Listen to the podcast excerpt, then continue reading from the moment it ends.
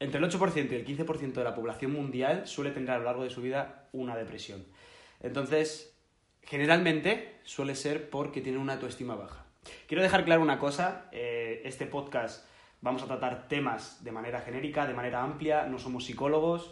Si tenéis algún tipo de problema de, este, de esta índole, tratad con un profesional que os ayude. Pero aquí vamos a dar ciertos consejos para intentar paliar o para intentar no llegar a esos extremos, ¿vale?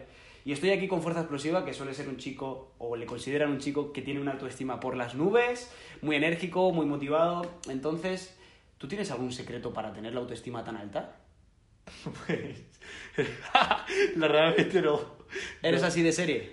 Sí, o sea. sí, es- no sé decirte, tío, la verdad. Te he pillado en bragas, ¿eh? Sí, o Vale. sea. sí. Te lo voy a formular de otra, cosa, de otra forma, ¿vale? Vale. A ver, la gente nos pregunta que por qué solemos estar tan motivados siempre, cómo podemos eh, ser personas que, aunque pasemos por periodos en los que a lo mejor estamos más de bajón, siempre solemos poner una buena cara, ¿vale? Tú eres un ejemplo de ello, Sí. entonces dinos a lo mejor si tienes alguna clave, algún, eh, alguna estrategia para estar siempre motivado y con una autoestima eh, alta. Vale, a ver, yo voy a decir, voy a dejar claro una cosa, o sea, yo no soy Superman en este sentido, o sea, yo soy una persona eh, como cualquier otra persona, ¿vale?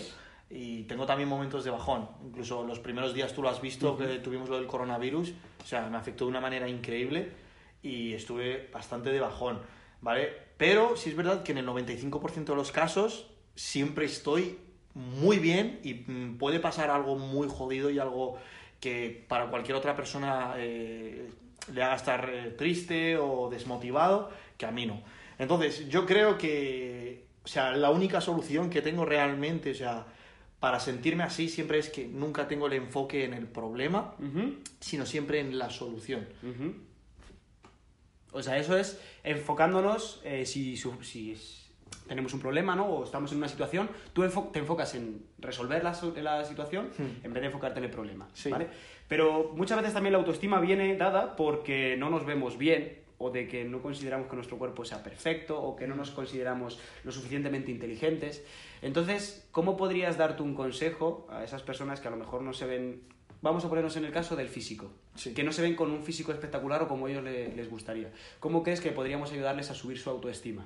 Vale, pues muchas. el- o sea, yo me he dado cuenta hablando con muchas personas, ¿no? Al final, cuando eres entrenador, te das cuenta, ¿no? De que al final todas las personas que entran es para cambiar y ciertas preguntas, la manera de hablar y demás, eh, siempre viene por un pasado. Y es porque venimos arrastrando desde el pasado eh, una, una manera de estar con nosotros, cómo nos vemos en el espejo, y es algo bastante difícil de quitar, ¿vale? Entonces es un proceso eh, que tenemos que llevarlo en el tiempo, con bastante cautela, y sobre todo, eh, lo que voy a decir suena muy discurso americano, muy discurso hippie, hippie, pero es aceptarte tal y como eres, para empezar. O sea, si tú mismo no eres capaz de aceptarte tal y como eres, ¿por qué te van a aceptar las otras personas? ¿No? Esperamos que nos acepten las otras personas, pero si no eres capaz de aceptarte a ti mismo, es, por eso es tan importante aceptarse a uno mismo. Mirad, yo soy, tú lo sabes, yo soy un claro ejemplo de eso. Yo he sido una persona que ha sido gordita durante mucho tiempo, luego he sido muy flaco y ahora estoy intentando ponerme fuerte, lo estoy intentando. Entonces, él lo sabe, yo a lo mejor me quito la camiseta cuando estamos en volumen y siempre te lo digo, oye, no me veo bien. Y me dice, oye, pues sí que estás bien. Y es, es psicológico porque yo he estado un tiempo bastante gordito y es como que sigo arrastrando eso y no me llego a ver bien del todo. Pero también te digo una cosa, yo miro fotos de hace años y me veo espectacular. Entonces, al final yo te voy a dar una recomendación desde la experiencia y es que no te hundas, sino que todo lo contrario, lo uses de motivación. Oye, no me veo bien, ¿vale? ¿Dónde quieres llegar? ¿Tienes el objetivo claro? Perfecto. Si tienes el objetivo claro, ya puedes empezar a caminar. Y cuando eches la vista atrás, cuando lleves un tiempo caminando, te vas a dar cuenta de que aunque ahora a lo mejor no te veas espectacular, te vas a ver muchísimo mejor, muchísimo mejor que cuando empezaste. Eso es. Y eso a mí me pasa. Entonces, si yo lo he hecho, todo el mundo lo puede hacer, ¿vale? Entonces, esto nos vamos a enfocar en el físico, ¿ok? Eh, ¿Cómo podríamos plantear una siguiente pregunta en la autoestima, ¿vale? Hay gente que no se considera lo suficientemente inteligente para a- a hacer ciertas tareas. vamos a decir, eh, en, el- en la universidad hay gente que no se, se considera, no se considera lo suficientemente inteligente y se siente inferior a los demás. ¿Qué podríamos eh, recomendarles?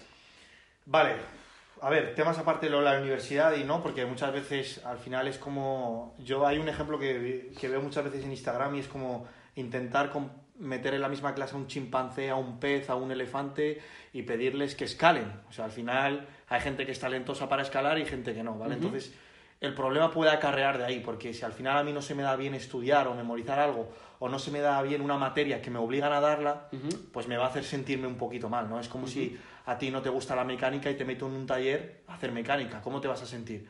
Pues si ves a los otros mecánicos que se les da bien. Te sientes mal, claro. eso Te es. sientes inferior. entonces, este problema, desgraciadamente, es algo con lo que no podemos hacer mucho, ¿vale? Pero dentro de lo poquito que podemos hacer, Eso es. eh, lo que yo diría es, ya que te toca aguantarlo sí o sí, ¿no? Eh, tengo que estudiar historia de España y no, no se da bien, tío, pues intenta no compararte con la persona que tienes al lado que se le da muy bien. O sea, al final es tu lucha, es tu camino, ¿sabes? No es... eh, si las otras personas están sacando un 8, un 9, o las otras personas son más inteligentes, estudian en menos tiempo que yo, o consiguen los resultados en menos tiempo que yo, perfecto, allá ellos. Pero ya tendré yo otro talento en otra cosa que a ellos no se les dé tan bien. Compararse no es la solución. Qué buen punto de vista. Sí. Además, me ha dejado impactado el hecho de que hayas mm, eh, metido en una clase a un pez, un elefante, un rinoceronte, porque realmente es así. Mm. Porque no todos estamos cualificados para lo mismo. Y el sistema nos pauta lo que tenemos que hacer durante cierto tiempo. Mm. Entonces, nuestra- nosotros no somos unas personas que hayamos eh, ido a la universidad. Sin embargo, somos personas con muchísima ambición y muchísima actitud. Y la recomendación que os podemos dar es que tenéis que ir al instituto y al colegio sí o sí. Sí, eso toca. Pasadlo. Quitároslo lo más rápido posible. Y si realmente no, no tenéis cabeza para estudiar, lo que la- el sistema dice, encontrar otra pasión, ¿vale? Y, y ya veréis cómo os vais a dar cuenta de que vais a acabar estudiando aquello que os gusta sin formar parte del sistema, sin que haga falta que vayáis a la universidad, pero enfocándote en vosotros mismos y no en, en comparándote con los demás. Mm. Esos tres temas eran los que quería tratar, fuerza explosiva. Así que muchísimas gracias otra vez. Y Gracias a ti por dejarme aparecer en el segundo vídeo del canal.